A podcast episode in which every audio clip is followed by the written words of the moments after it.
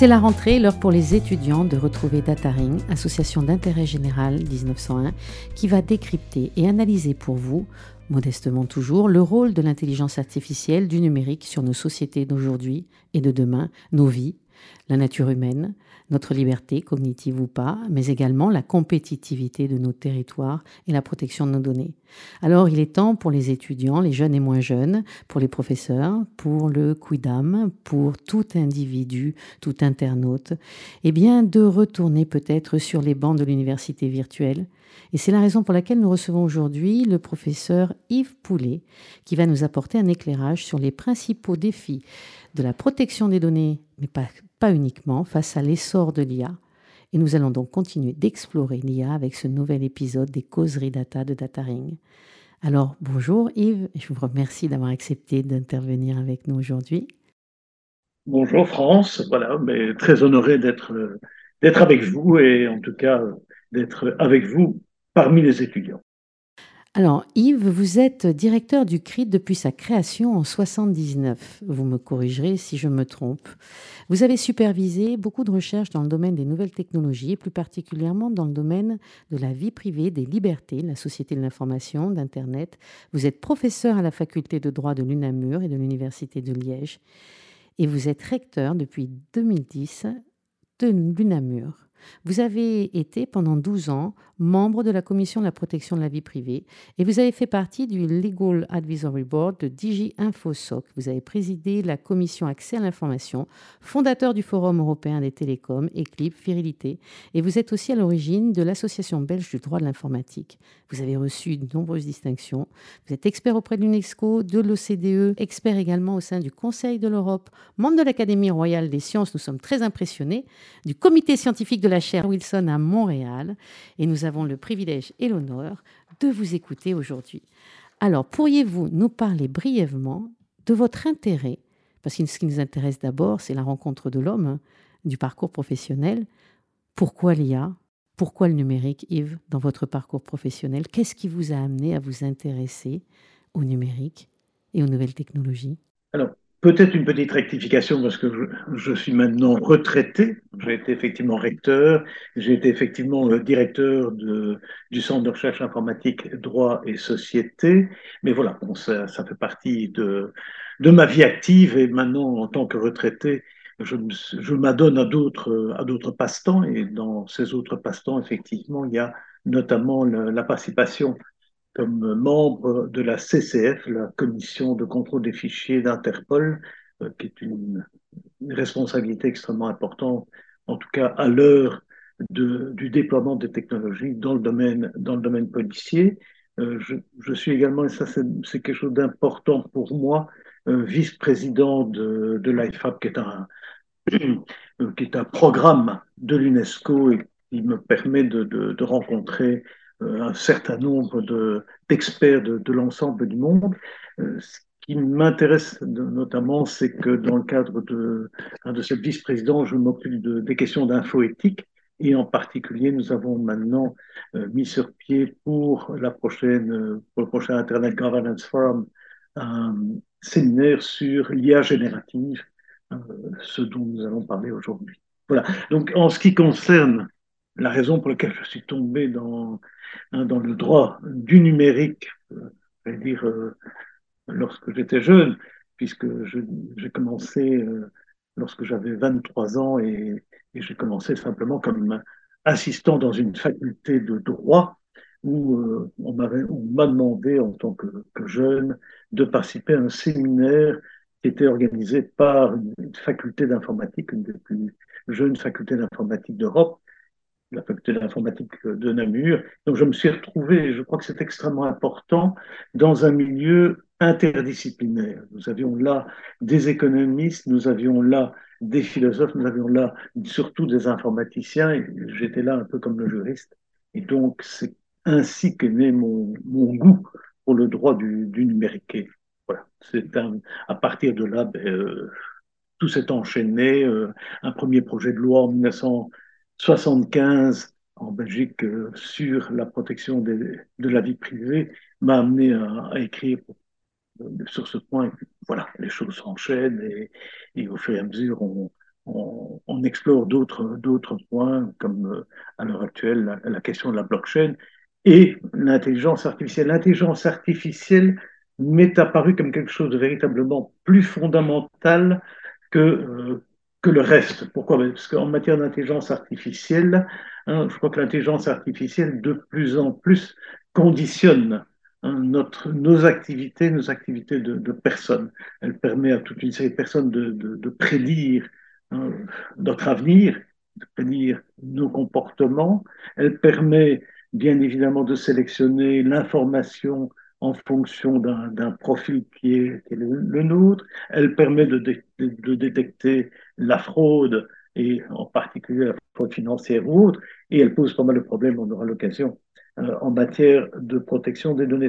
Donc c'est quelque chose qui véritablement m'apparaît comme quelque chose de transversal et posant des questions sur l'ensemble de la société. C'est à cet égard-là si vous permettez, je, continue. Euh, vous m'arrêtez quand vous souhaitez. Non, mais moi, je suis... on, comprend que c'est un sacerdoce, on comprend que vous êtes passionné, on comprend que vous en avez fait votre vie, c'est ça qui nous intéresse.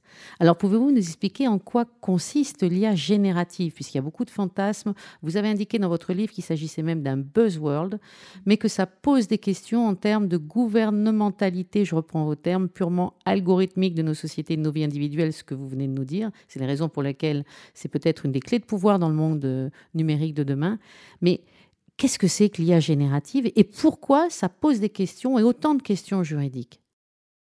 Alors, euh, donc peut-être simplement commencer par euh, réfléchir sur ce qu'est l'IA.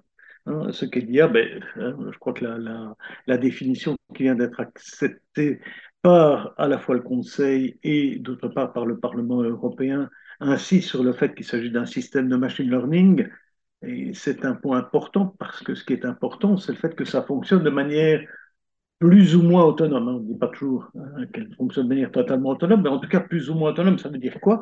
Ça veut dire qu'il y a des, des, agrégations, des, des, rapprochements de données euh, qui sont faits sans nécessairement le contrôle humain et sans nécessairement la possibilité d'avoir une réflexion sur la causalité logique de ce rapprochement de données. On peut à un moment donné dire, tiens, euh, la manière dont la personne frappe sur l'ordinateur et euh, la façon dont il fait du surfing indique tel type de personnalité. Donc, a priori, il n'y a pas de lien logique entre ces, ces deux faits.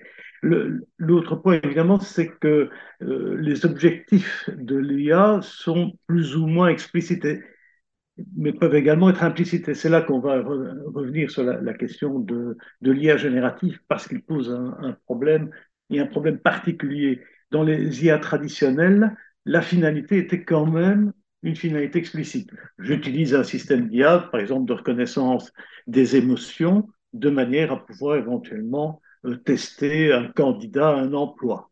Dans l'IA générative, vous avez l'utilisation de modèles qui peuvent servir, qui peuvent servir véritablement à plein de choses. Si vous prenez un chat GPT, qui est simplement hein, euh, un, modèle utilisant, hein, utilisant les, ressources de l'IA de façon à pouvoir repérer la signification d'un texte ou d'un langage, mais vous pouvez l'utiliser dans 36, euh, euh, dans 36 applications. Vous pouvez l'utiliser bien évidemment dans une application administrative, les chatbots administratifs, de manière à répondre à euh, des questions d'administrés. Vous pouvez aussi l'utiliser, c'est un problème extrêmement délicat, c'est ce qu'on appelle les companion chatbots. Vous pouvez l'utiliser dans le cadre d'un dialogue et d'un dialogue particulier et individualisé avec une personne bien déterminée. Et évidemment, l'application 1 n'est pas l'application 2 et les risques ne sont pas les mêmes. Et donc, c'est là que l'IA générative pose problème, c'est que les finalités ben, sont des finalités euh, qui ne sont pas définies a priori. Hein, lorsque Clearview fait un système d'IA de reconnaissance des, des images, des, en particulier des, des, personnes et des faces, euh, cette, utilisation de euh, Clearview peut être faite hein, soit par une entreprise pour contrôler les entrées à l'intérieur de, du, bâtiment, euh, soit par, une, par la police lorsqu'elle est en présence d'une manifestation, ou toute autre chose. Donc, le gros problème, et c'est ça qui va poser une difficulté, en particulier par rapport à euh, la protection des données, c'est qu'en matière d'IA générative, il n'y a pas de finalité a priori. Il y a des possibilités d'utilisation à des finalités qui sont des finalités extrêmement euh, diverses. Et c'est là l'intérêt, bien évidemment, de ce nouveau texte du Parlement européen hein, en matière d'AI Act, puisqu'il y a une nouvelle version qui est parue le 14 juin euh, de cette année, qui euh, dit ben, il faut réglementer aussi cette IA générative. Alors que, bien évidemment, jusque-là, les seuls IA qui étaient, qui étaient réglementés étaient l'IA avec des objectifs, et des objectifs qui d'ailleurs étaient dans la première version déterminés par, par l'humain. Est-ce qu'on n'a pas également les problématiques d'anonymisation, de l'impossibilité véritablement de l'anonymisation? Alors ça, c'est un, point extrêmement intéressant. Donc là, vous, vous dites, ben, si on appliquait le, les législations de protection des données, est-ce qu'on ne va pas avoir des, des difficultés Oui, on a, a, effectivement pas mal de difficultés.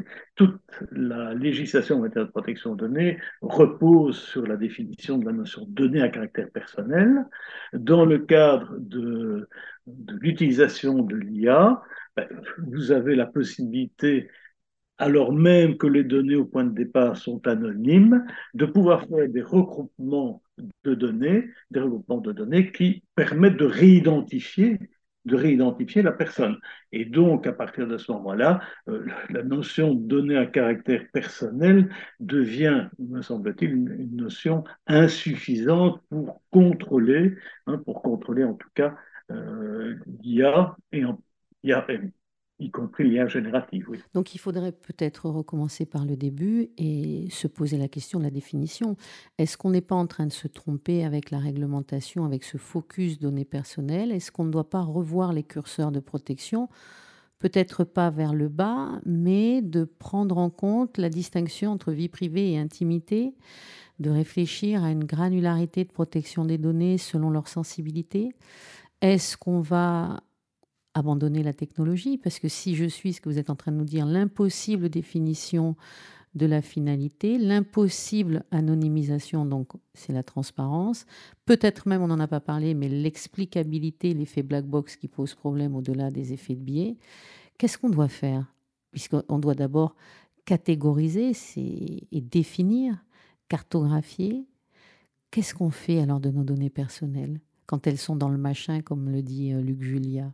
Ne jetons pas euh, l'enfant avec le du bain. Je crois qu'effectivement, il y a une réglementation en matière de protection des données qui continue à être intéressante, même si euh, je la critique sur bien d'autres euh, aspects, notamment son caractère administratif, son caractère extrêmement lourd, cette complexité hein, de la législation. Enfin voilà, je ne vais pas entrer dans tous les détails et, tout le des, réflexions qu'on peut faire. Tout. Ben, on a des entreprises qui sont aujourd'hui complètement démunies. On a l'impression que c'est la loi du marché et de l'innovation qui fait la loi. On a eu une déferlante ChatGPT avec le pari gagné de ChatGPT, celui de faire accepter, voire adopter au plus grand nombre, sans discernement parfois, un usage d'une nouvelle technologie où tout le monde s'amuse, fait des mauvais poèmes ou autre sans véritablement porter trop d'intérêt à la protection des données et aux risques associés, en pensant qu'il va y avoir de la vérité qui va sortir du machin. Et en fait, que ils le disent même dans leurs conditions générales d'utilisation, amusez-vous, mais attention aux usages professionnels, ce n'est pas là pour dire la vérité. Est-ce qu'il n'y a pas le rôle justement de la la norme, redonner un sens et une direction, mais de ne pas se tromper, de ne pas trop en attendre de la de l'IA, comme de ne pas trop en attendre de la régulation. Donc on a des entreprises qui sont perturbées et qui ne sont pas en capacité déjà d'avoir d'adopter des standards déjà sur des, technologies de base qui ne sont pas algorithmiques pour respecter la protection des données. A fortiori, on, subit une avalanche de technologies dont on ne comprend pas bien le fonctionnement, dont les finalités sont pas très claires, dont on sait qu'in fine, on va avoir une explosion, on va être noyé dans un océan de données personnelles qu'on n'est peut-être même pas parfois en capacité de traiter. Qu'est-ce que, va faire des, que vont faire les entreprises là-dessus? Est-ce que la solution de facilité, ça ne va, pas être, va pas être de se dire, comme certains nous le proposent, bah, on avance, l'innovation fera le reste, et puis le droit qui a toujours du retard va, va arriver derrière? Est-ce que là, on n'a pas un autre enjeu? Oui, ou d'autres qui vous disent qu'il est temps de prendre le temps, à savoir de faire un moratoire sur le développement de l'innovation, ce qui m'apparaît évidemment euh, relever de l'utopie. Ou de l'hypocrisie, puisqu'ils veulent gagner du temps aussi de leur côté. Oui, ça, euh, vous faites allusion là à une personne bien particulière qui ne mérite pas notre, notre respect. Je, je crois que le, la réflexion qui est faite par l'Union européenne de ce côté-là euh, m'apparaît intéressante. Euh, maintenant, la question est de savoir comment on va concilier cela avec le, le RGPD. Mais la, la réflexion de l'Union européenne, et elle est drôlement accentuée depuis euh, le, compromis qui a été euh, accepté par le Parlement européen le 14 juin, euh, c'est de dire euh, principe d'accountability, principe de responsabilité. Celui qui produit ou celui qui utilise professionnellement des outils en matière d'intelligence artificielle a une espèce de devoir et de devoir d'évaluation. De devoir d'évaluation. C'est un petit peu l'idée de dire, ben, vous, faites, vous, faites, prendre un risque, eh bien avant hein, de faire prendre un risque, c'est-à-dire de mettre sur le marché un outil, vous avez cette obligation, cette obligation de réfléchir, de réfléchir en interne, de dire euh, euh, quel va être l'incitant par rapport à cette entreprise de réflexion en interne, je vais y revenir après, mais vous avez l'obligation de, réfléchir en interne sur les, risques. Et, les risques, qui est intéressant aussi, ce n'est pas des risques uniquement en matière de protection de la vie privée. C'est pas uniquement hein, euh, ce qui est intéressant dans, dans, dans le, le, les nouveaux textes, c'est de dire, vous savez, euh, les risques liés à l'IA, c'est des risques collectifs. Hein, la vie privée, c'est une approche individualiste. C'est une approche individualiste qui, qui, pose, qui met l'individu face à un responsable de traitement. Or, si vous pensez au profiling, si vous pensez à l'intelligence artificielle, on ne travaille plus sur des individus, on travaille sur la manière dont des individus appartiennent à, euh, des, à des groupes, c'est-à-dire à, des groupes dont on ne sait pas très bien quelle est d'ailleurs la composition, mais c'est toujours le rapprochement d'un cas particulier à un type, hein, qui est un type présent à l'intérieur du big data, qui fait en sorte qu'on va prendre une, une, décision par rapport à la personne, qu'on va éventuellement une recommandation. Outre la problématique de fabrication des consentements et du fait qu'on risque d'abdiquer notre capacité de choisir, la délégation de la faculté de penser, de choisir, c'est une lourde responsabilité de choisir. J'aime bien votre réflexion, mais je vais y arriver tout de suite. Donc, ce que je voulais dire, c'est que les, les, risques qui sont pris en charge euh, dans l'IA, et l'IA Act dit dorénavant les entreprises doivent hein, réfléchir là-dessus, c'est des risques individuels, les libertés, la protection de données, c'est des risques collectifs, hein, euh, dans quelle mesure est-ce qu'il n'y a pas de discrimination, dans quelle mesure est-ce qu'il n'y a pas atteinte à la justice sociale, et puis c'est des risques collectifs l'environnement, la question de, de, la, de la démocratie, le problème de la concurrence, etc. C'est à tous ces risques qu'il faut hein, s'attacher. Ce qui m'apparaît être souligné par l'accord du Parlement européen le 14 juin, c'est de dire cette évaluation, qui est une évaluation interne à l'entreprise, elle doit être faite avec des experts indépendants et avec des représentants des différents intérêts. Si vous faites un système d'IA, ne serait-ce que pour pouvoir éventuellement évaluer votre personnel, eh bien, vous devez éventuellement demander aux représentants du personnel d'être présents hein, lors des discussions. Si vous faites quelque chose relatif aux consommateurs, ben, il y a des associations de consommateurs, il y a des associations de liberté civile, etc. C'est une préoccupation qui m'apparaît intéressante. Pourquoi? Parce qu'elle elle, elle introduit l'idée d'une délégation à l'entreprise et d'une délégation qui doit être fondée sur une réflexion, une réflexion inclusive hein, de l'ensemble des personnes intéressées. Voilà, c'est en tout cas un point euh, qui m'apparaît vraiment important dans cette nouvelle approche, qui n'est pas du tout la même approche que, que l'RGPD, même s'il est clair qu'en matière de protection de données, euh, la réflexion évidemment est extrêmement importante. Les risques en matière de protection de données sont bien présents. Quelle faisabilité de l'approche par les risques, en fait? Déjà qu'on a du mal à le faire dans le RGPD classique, de manière opérationnelle. Est-ce que comment je vais apprécier les risques de dommages en fonction de leur gravité, mais est-ce que c'est si simple que ça? Il y, a, beaucoup d'exceptions dans les textes. Ça, n'est pas du tout simple. Hein. la, chose que l'on demande, c'est qu'elle soit faite, qu'une évaluation sérieuse qui soit faite. Alors cette évaluation sérieuse, elle est malgré tout hein, soumise à une espèce de regard externe, hein, puisque vous avez des autorités qui sont les notifying authorities, Hein, qui sont chargés, bien évidemment, de voir dans quelle mesure hein, cette espèce de, quality management system, hein, c'est-à-dire cette évaluation, a été faite conformément au, euh, au, principe de l'IACT. Donc, il y a quand même ce, regard extérieur. Il y a aussi, ça c'est la volonté euh, de l'Europe, de dire dorénavant, on va essayer de multiplier les standards, de façon à ce qu'il y ait des standards qui existent en matière de, de, modèles de langagier, en matière de, hein, de modèles éventuellement hein, de, de, reconnaissance, de reconnaissance vocale ou, que sais-je, mais on va utiliser un certain nombre hein, de, standards. Et ces standards, de nouveau, l'Europe dit il faudrait pour bien faire que on prenne en compte l'ensemble des dimensions, l'ensemble des risques. Donc, il y a une volonté, me semble-t-il, de collectivisation de l'évaluation qui m'apparaît intéressante en disant c'est encore l'entreprise qui reste évidemment la, euh, première responsable. Voilà, je, ne dis pas que tout ça est parfait, mais, en tout cas, c'est une autre manière, cette approche par les risques, c'est une autre manière euh, de faire qu'une approche par les concepts tels que ça avait été fait dans le cas du RGPD. Alors on a Jean-Gabriel Ganassia euh, qui a beaucoup écrit sur la question et qu'il euh, pose la question de l'éthique euh, et de la protection de l'intimité et de la vie privée, des compromis nécessaires. De quelles frontières va-t-on pouvoir avoir entre réparation et augmentation? Le risque de fracture sociale entre liberté également et responsabilité? Qu'est-ce que vous en pensez? J'aime bien la, réflexion parce que je crois qu'effectivement, euh, le droit à l'intimité est sans doute une réflexion qui manque totalement dans le RGPD. Si je me souviens, si vous vous souvenez peut-être également hein, du fameux RNIS, le réseau numérique d'intégration de services qui, a précédé euh, Internet, vous aviez des possibilités de vous déconnecter. De vous déconnecter, c'est-à-dire qu'à ce moment-là, vous êtes certain que plus rien n'entre à l'intérieur de votre terminal et que plus rien, que plus rien n'en sort.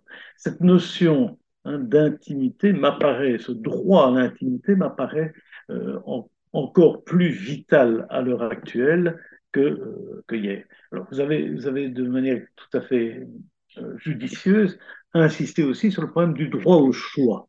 Hein, le droit au choix existe-t-il hein, lorsque, par définition, vous n'avez plus, hein, aucune possibilité que de faire, que, éventuellement d'accepter des cookies, que, de que de vous faire profiler, et bien évidemment, à partir de ce moment-là, peut-on encore parler d'un consentement? Alors, le, RGPD euh, donne un certain nombre d'exigences de, au niveau du, consentement. Je me pose la question de savoir combien de consentements répondent, hein, répondent aux exigences du RGPD. Et là également, je crois que de plus en plus, il va falloir travailler de manière sur des consentements collectifs. Je me souviens de cette euh, expérience qui avait été faite au Canada euh, à propos de Facebook, où euh, la commissaire à la protection des, données, Jennifer Stoddard, a dit, ben, vous savez, le, consentement que Facebook demande, il n'y a rien à faire, les gens n'ont pas la possibilité de faire un vrai consentement, ils n'ont pas la possibilité de réfléchir aux conséquences et avec l'IA, étant donné la complexité, étant donné hein, l'opacité du fonctionnement de l'IA, c'est encore plus important. Et donc, puisqu'ils n'ont pas la possibilité, puisqu'ils n'ont pas la possibilité de faire ce véritable choix, la seule, la seule manière de travailler, c'est de travailler avec des associations de consommateurs, avec, la,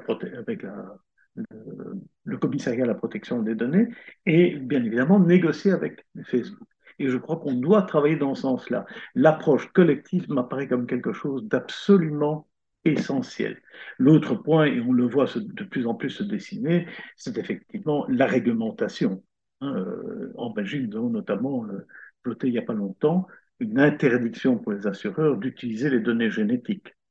Euh, je crois que c'est quelque chose d'absolument important.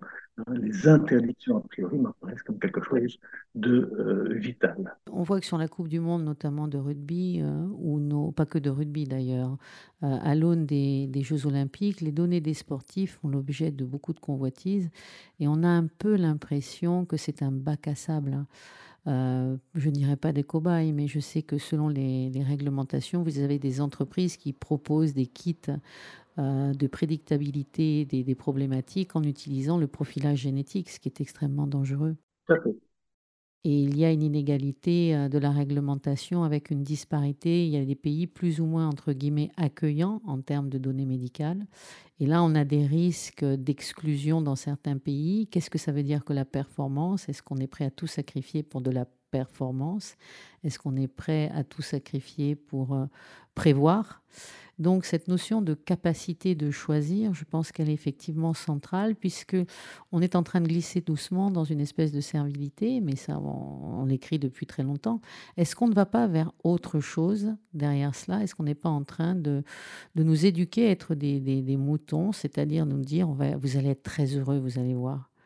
Euh, vous allez être très heureux. Tous les moutons marchent ensemble, mais tous n'ont pas le même prix. C'est toujours pareil.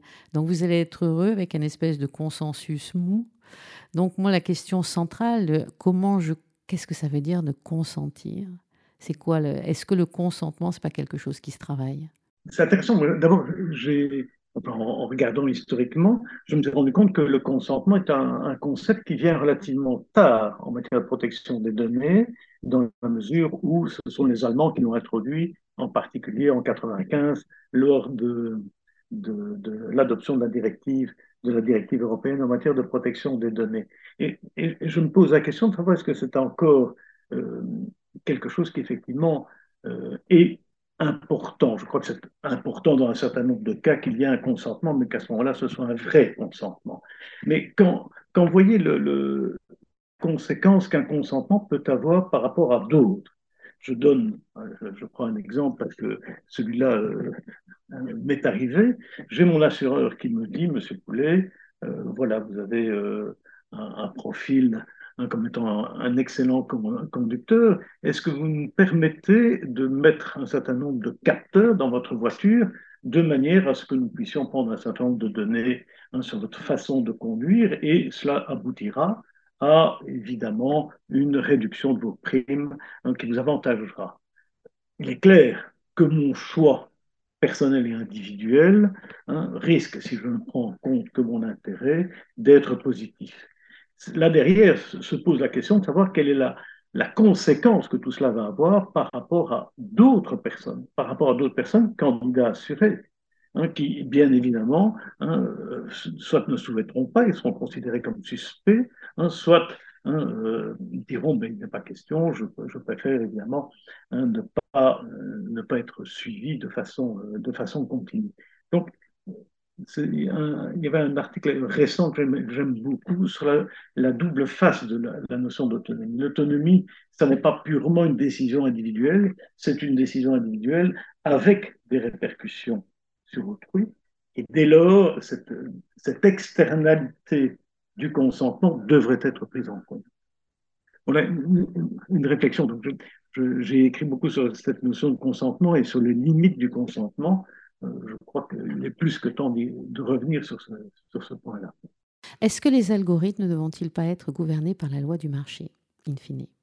Ce, qui est certain, c'est que les, enfin, pour le moment, les, les générative AI, en tout cas générative AI, sont des, des, produits qui sont des produits américains. Hein. Ce produit américain, on commence à voir quelques produits chinois qui, qui, débarquent. De nouveau, on se pose la question de savoir mais où est, où est l'Europe? Hein, L'OpenAI est un produit Microsoft, DAL-I est un produit euh, ou BART sont des produits sont des produits Google et Amazon annonce effectivement aussi bientôt la, un, un générative AI.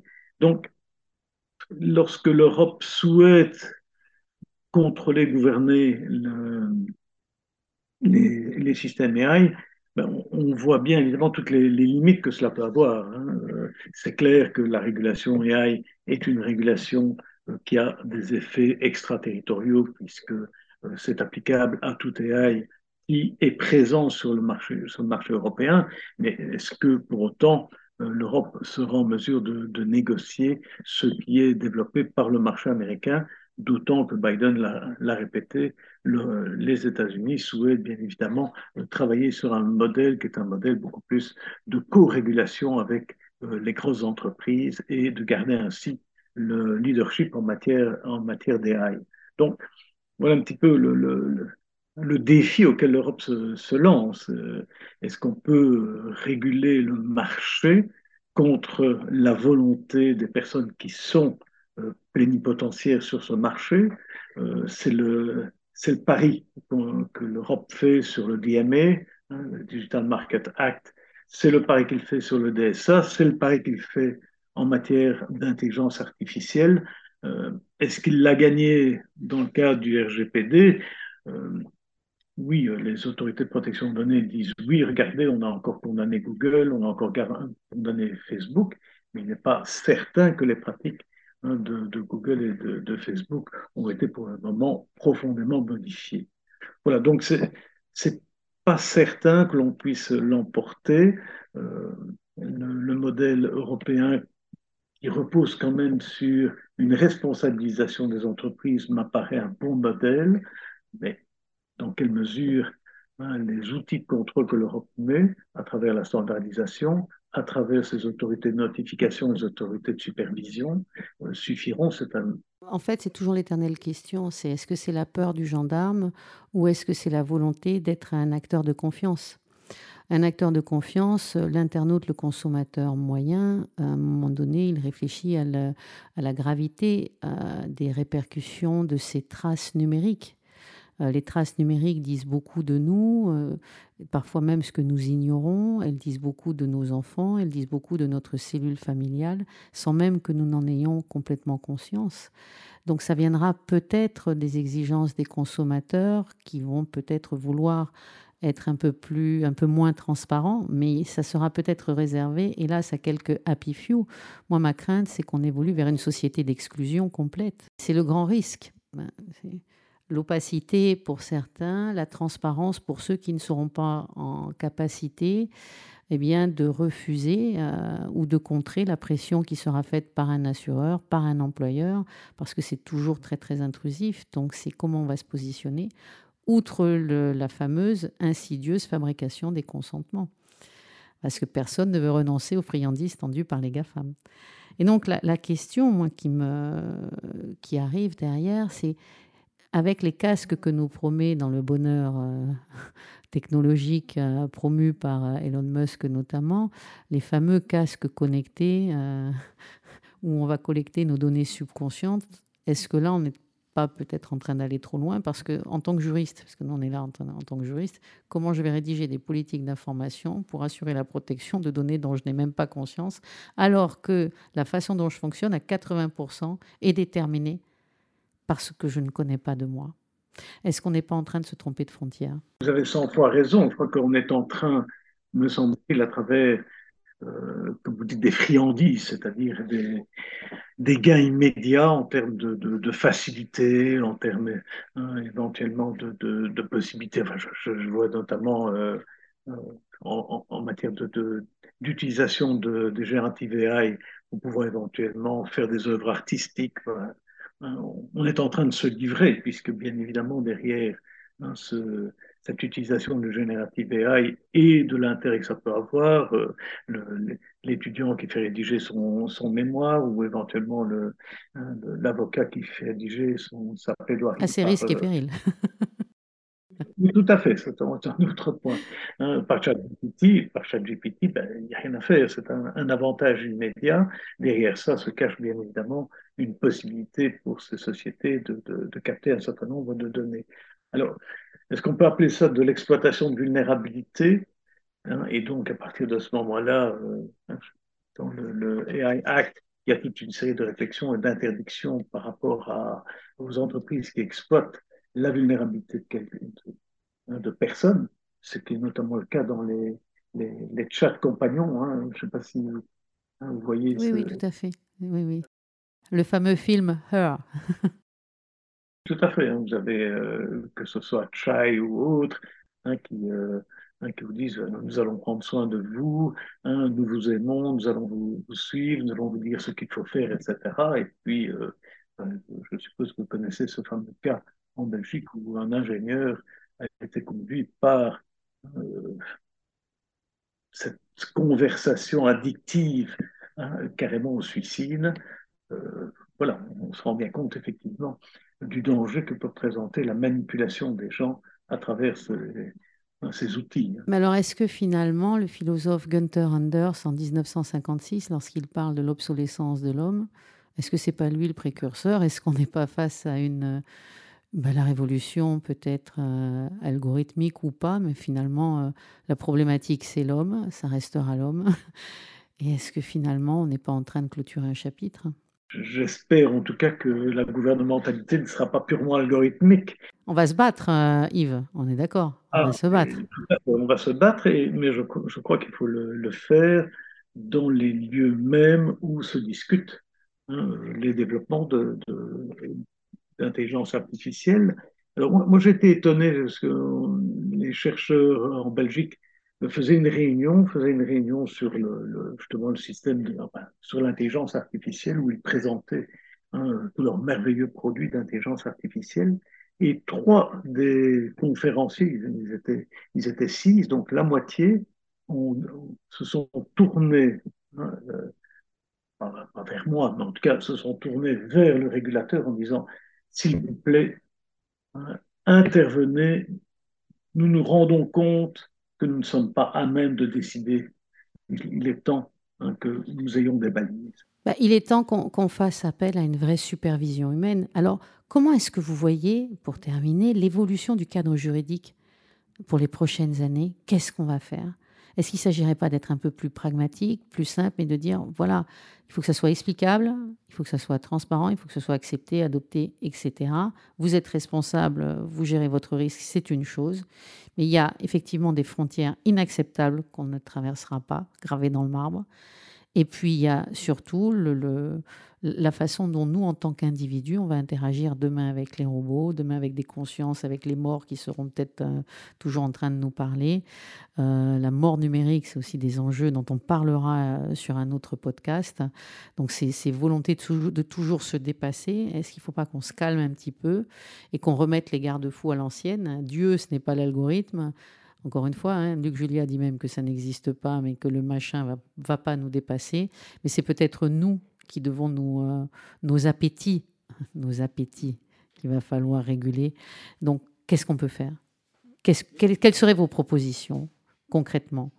Si vous aviez une baguette magique une baguette magique. Ben, euh, euh, vraiment, je me suis dit en lisant cette, autant j'étais extrêmement dubitatif et même un peu triste du premier acte, autant euh, je trouve que la, réflexion du Parlement européen a été menée de façon, me semble-t-il, intéressante et, donne des, possibilités de, réflexion et d'action réglementaire.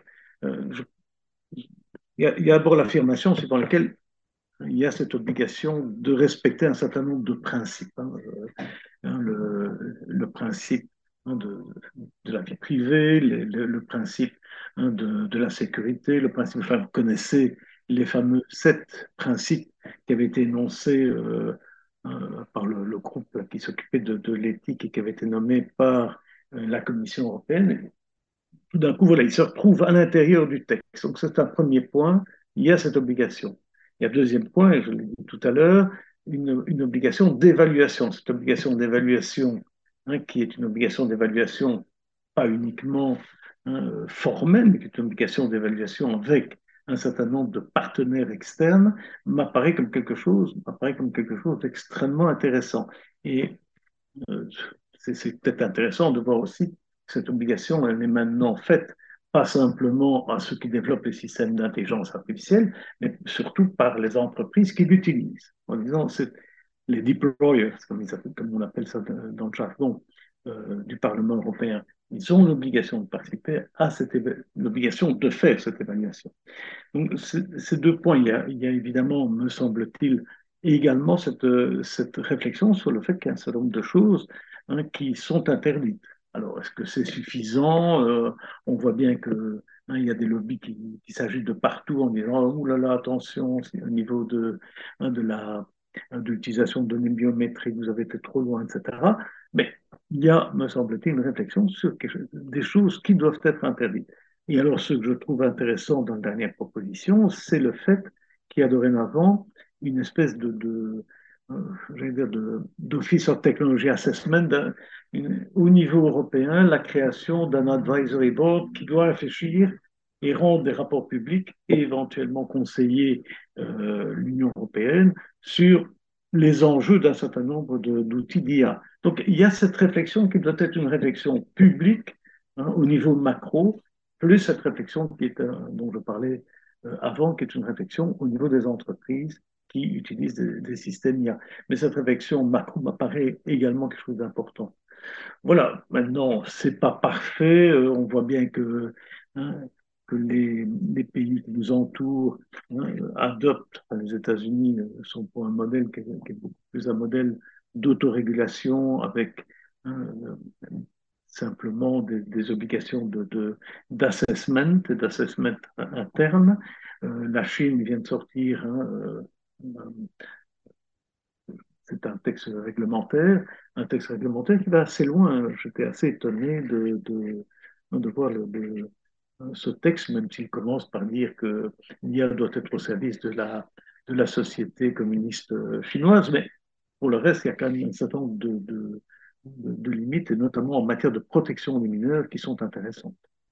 Voilà, donc ne perdons pas espoir sur hein, la possibilité pour la réglementation, mais pas euh, une réglementation euh, contraignante ou tout viendrait d'un contrôle de l'État, mais une, réglementation qui est plus une fixation de balises et qui renvoie à cette démarche éthique, à savoir cette euh, obligation pour les entreprises de se poser les questions en ce qui concerne le respect d'un certain nombre de, principes qui sont des, principes éthiques. Et oui, et j'aime bien votre idée de, droit souple finalement, mais être focus et ferme sur l'essentiel en n'oubliant jamais que l'État doit être transparent et l'individu opaque et pas l'inverse. Donc je tenais véritablement à vous remercier. Donc il s'agit, vous avez bien entendu Yves Poulet, c'était Franck Cherveiller pour Dataring, il s'agit de construire une intelligence artificielle pour le bien et encore faut-il faut s'entendre sur la définition du mot bien. Et donc, que représente l'IA pour notre futur? Quel futur allons-nous façonner pour nos enfants, pour les générations à venir? S'intéresser aussi à la nature dont rien d'absolu ne nous sépare. Donc, peut-être aussi de revenir aux fondamentaux et au réel. Donc, c'était Franck pour Dataring. Et puis, merci Yves de ce moment partagé parce que l'altérité, c'est ce qui nous rendra définitivement meilleurs. Et on va essayer d'avancer et de se battre, Yves, tous ensemble. Merci, merci d'avoir donné écho à mes réflexions. Elles sont très belles, vos réflexions, et on a envie d'en, entendre encore davantage. Merci beaucoup. Et à bientôt pour de nouveaux épisodes de Tataring. Et nous allons finalement continuer notre série sur l'intelligence artificielle avec d'autres auteurs, d'autres professeurs. Et puis nous allons tous essayer de comprendre ce qui se passe en ce moment et d'y participer parce qu'on améliore bien que ce qu'on est en capacité de mesurer. Au revoir et à bientôt.